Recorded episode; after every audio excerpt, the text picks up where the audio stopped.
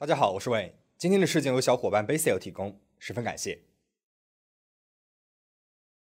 之前我说过韩国的多情的夫妇老妻少夫的组合关系，以及各种奇怪的举动，让人质疑他们爱情的真实性。而今天我要说一对日本的老夫少妻，这两人相差了五十五岁，是真实的夫妻，但是婚后不到三个月的时间，男方就突然暴毙了，到底是怎么一回事呢？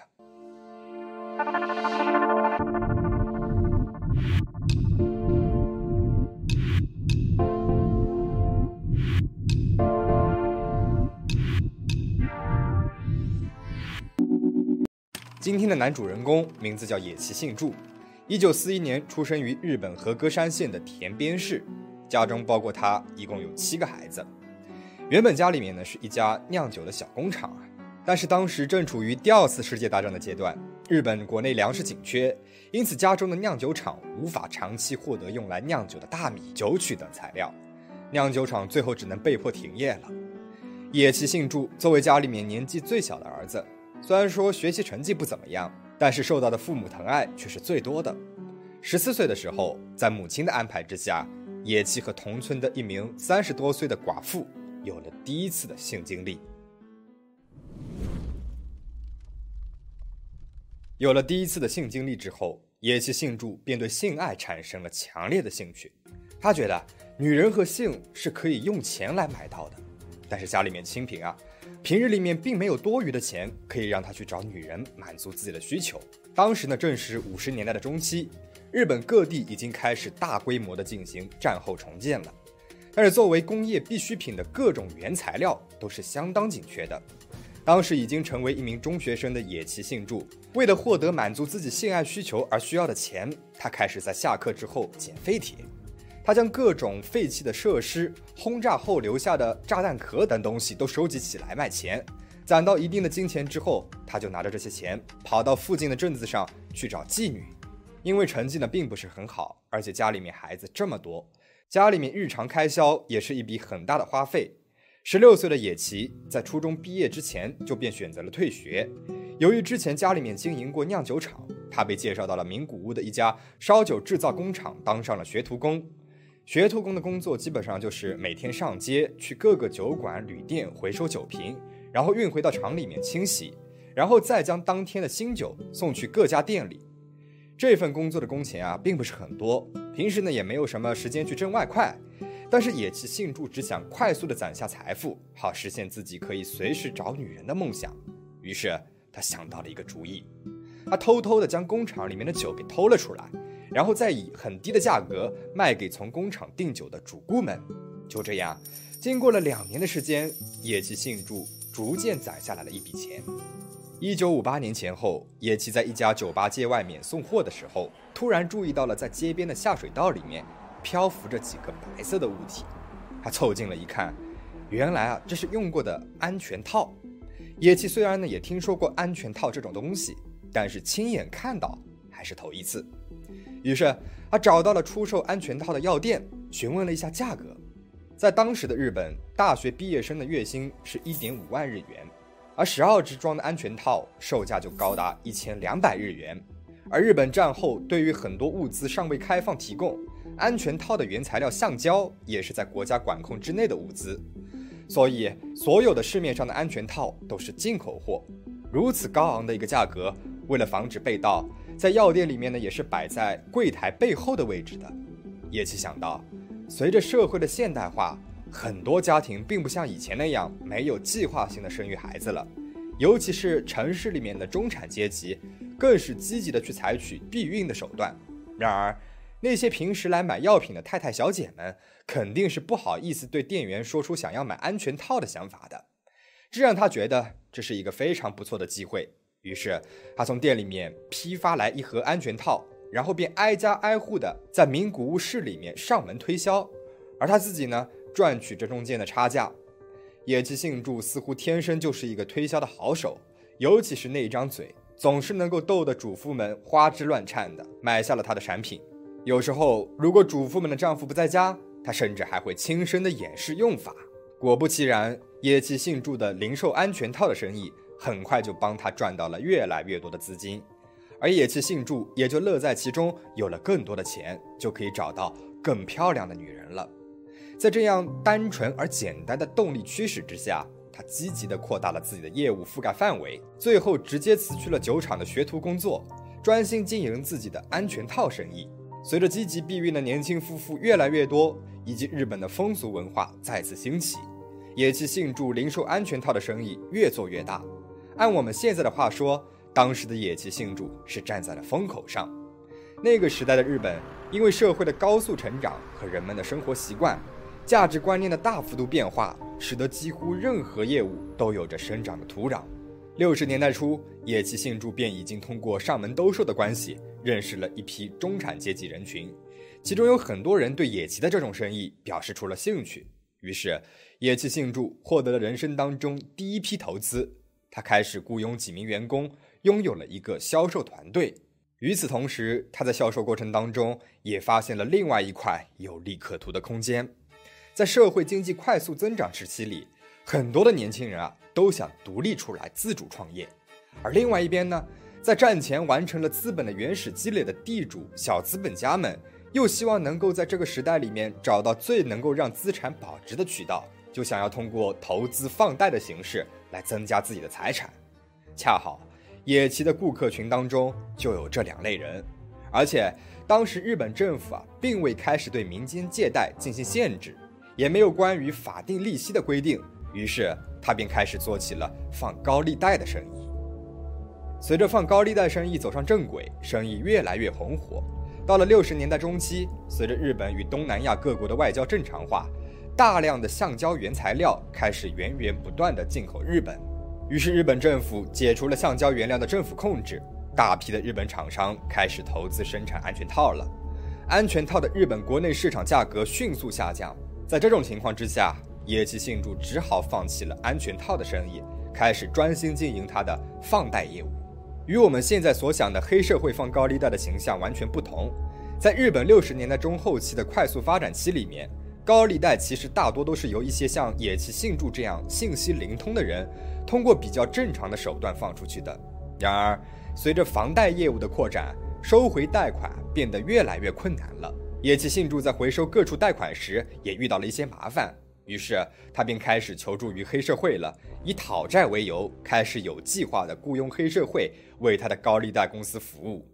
一九七二年，野崎幸助的生意已经扩大到了名古屋和大阪两地，而市场上的高利贷行情也随着需求的增多而水涨船高。也在这一时期里面，野崎幸助开始涉足于房地产业，尝试性的开始收购一些城市周边的土地。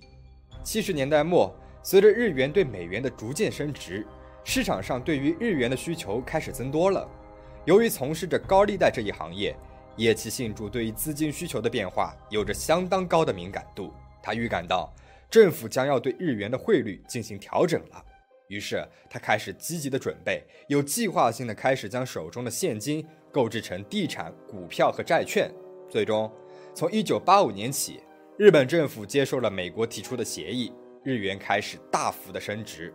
尽管没有进行过太多的海外投资，但是野崎幸助依靠着手中的资产，也逃过了日元升值所带来的风险。进入九十年代，随着小额借贷行业不断的引发各种各样的社会问题，日本政府也开始控制小额信贷行业的发展了，并且对现存的高利贷公司进行了管控。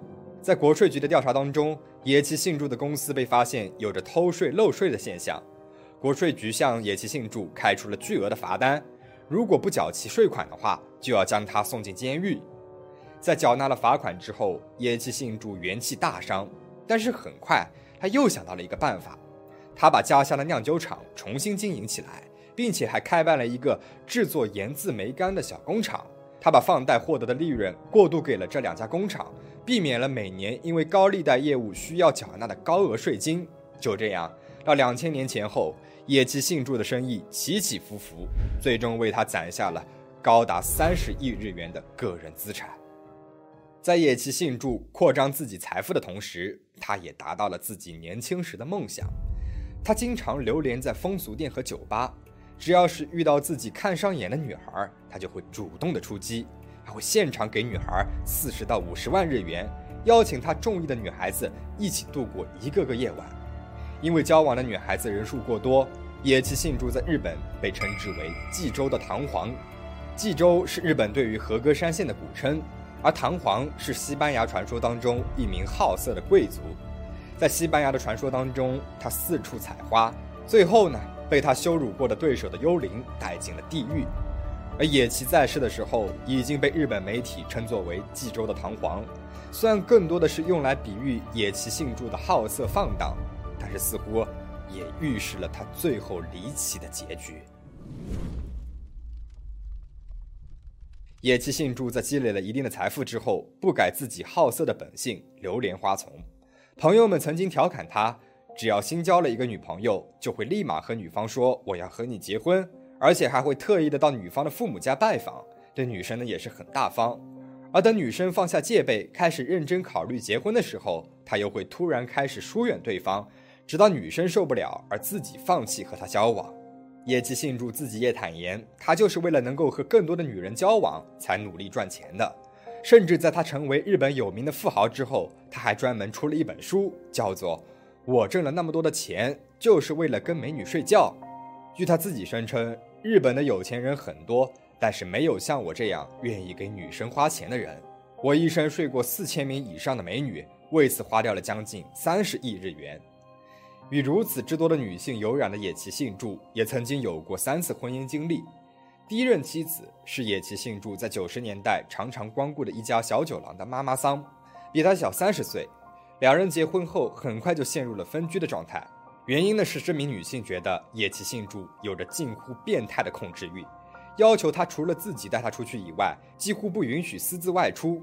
然而，出生于花街柳巷的他，尽管自己当时结婚确实是看上了野崎的钱财，但是他也无法忍受这种几乎与世隔离的生活。于是，在婚后仅仅三年的时间，便向野崎幸助提出了离婚。在二零一三年，七十二岁的野崎幸助又遇到了一名比他小五十岁的、出生于一九九一年、二十二岁的女孩。这名女孩身材高挑，有着一米七三的身高，一头长发。是一名白天上学、平时当平面模特打零工、晚上在酒廊陪酒挣钱的女大学生。这次婚姻结束于二零一六年年中，两个人在分手之前已经长期处于分居状态了。二零一六年二月份，这名女性趁野崎幸助在外养病期间，来到了位于和歌山县田边市的野崎家中，将价值六千万日元的钻石、珠宝首饰、手表等贵重物品一气卷走，并且下落不明。野崎幸助得知这件事情之后，当即向警方提出了家中被盗。警方介入调查之后，就搞清楚了拿走那些东西的人啊，不是别人，正是他当时尚未离婚的妻子。这件事情在当时的日本也引起过较大的轰动。就这样，野崎幸助在七十五岁的时候再次恢复了单身，并继续浪荡的生活。二零一八年二月份，已经七十七岁的野崎幸助突然宣布了再婚的消息。对方是一名比自己小五十五岁的女孩，同样还是二十二岁。一时之间，媒体哗然。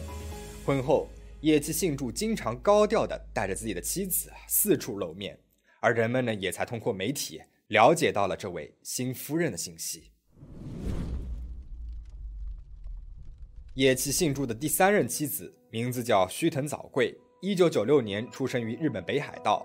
他自己说自己是从事化妆师工作的。不过，也有网友爆料，他曾经出演过两部 AV。而在遇到野崎之前，他还有过被包养的经历。有媒体曾经采访到须藤早贵的朋友，朋友说他曾经到韩国参加过整容节目，在韩国和其他一起参加节目的女孩子合住过一段时间。媒体顺着这个线索找到了当时参加这个节目的女孩子。据这个女生回忆，当时须藤早贵在节目当中也是比较受人关注的人。合住期间，他告诉其他的女孩子。自己是一个化妆师，身上用的呢也多是奢侈品，衣品一直很好。平时在上节目之前，须藤早贵也会帮着他们调整发型和妆容。而在私下闲聊当中，须藤早贵透露自己在大学期间一直都没有谈成过男朋友。他曾经和合租的女生们抱怨，感觉现在啊都没有优秀的男生了。但是，一旦有和男生的聚会，又会特别的嗨。而且，须藤早贵自己对牛郎店情有独钟，每个月在牛郎店的消费啊都不菲。在参加完这个节目之后的一个月时间，也就是二零一七年的十二月，通过朋友的介绍，须藤早贵在东京的酒吧里面认识了野崎幸助。野崎对于这个身材高挑、笑容甜美的女孩子是一见钟情，当即决定一定要和她结婚。据野崎同行的下属回忆，从东京回到与和歌山新干线上，野崎都舍不得和须藤挂了电话，还一直和他在保电话粥，一副十足沉浸在恋爱当中的样子。最后，在野崎强势的物质攻击之下，二零一八年二月份，野崎幸助和须藤早贵这对爷孙恋恋人提交了结婚申请。虽然须藤早贵的父母对这段婚姻十分的反对，但是须藤早贵一意孤行。他向野崎提出要求说，如果要结婚的话，必须每个月都要给他一百万日元的生活费，而且不办婚礼。虽然野崎幸助想过要给自己的嫩妻一个盛大的婚礼，但是既然他自己要求不办婚礼的话，那他也只能够按照他说的来做了。至于每个月一百万日元的生活费，对于野崎来说，这都不是个很大的问题。因此，这对相差了五十五岁的恋人，在认识不到三个月之后，就迅速的迈入了婚姻。野崎幸助的心腹下属后来回忆，其实，在野崎和须藤结婚之后，两个人并没有长期住在一起。须藤呢，一般都是住在东京的公寓当中的，而野崎幸助则多在和歌山。但是每个月一百万日元的生活费都是按时打给了须藤的账户上的。如果因为其他的事情转账晚到了几天的话，须藤呢就会直接来问野崎幸助为什么还没有转账给他。公司的老员工都觉得须藤就是为了野崎幸助的巨额财产才委身于他的，希望野崎幸助能够自己小心一点。但是野崎幸助处于新婚蜜月阶段，对于老员工的提醒，他很是不以为然。也有爆料说，因为野崎幸助控制欲比较强，对于两个人经常分居两地的状态十分不满，在结婚后不久呢，就和须藤说过。如果不能够搬过来和他一起住的话，那就离婚。这个是否属实呢？我们也不得而知了。但是到了二零一八年的四月份，两个人确实都住到了和歌山的别墅当中。在两个人结婚三个月之后，二零一八年五月二十四号，野崎幸助却被人发现在家中暴毙。发现他死亡并报警的，正是他的妻子须藤早贵。被发现的时候。野崎幸助赤身裸体的躺在了二楼的沙发上面，旁边呢还有一个杯子。当时家里面只有须藤早贵和一名家政妇，他俩都在一楼，而要上到二楼的话，必须要经过他们所在的一楼。因此，野崎死亡的地方相当于是一个密室。警方到现场之后，迅速对现场进行了勘查，并没有在室内发现打斗挣扎的痕迹。之后，对野崎幸助的遗体进行解剖，发现。在他体内检测出了超过致死含量的兴奋剂。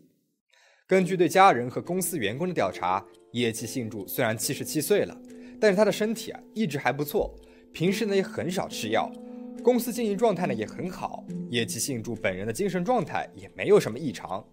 警方根据调查的结果，基本是排除了自杀的可能性。既然不是自杀的话，那么野崎幸助是被谁杀死的呢？所有的矛头都指向了他的妻子须藤早贵，毕竟两个人认识没有多久就闪婚，而女方明显的就是冲着奢侈的物质生活而来的，怎么看呢？他都是最大嫌疑的那个人。当天一起在家里面的家政妇回忆说，其实须藤早贵和野崎幸助平日里的相处啊，看上去都不太像一对夫妻。须藤出门的时候一般都不会等野崎，自己一个人先下车，然后走在前面。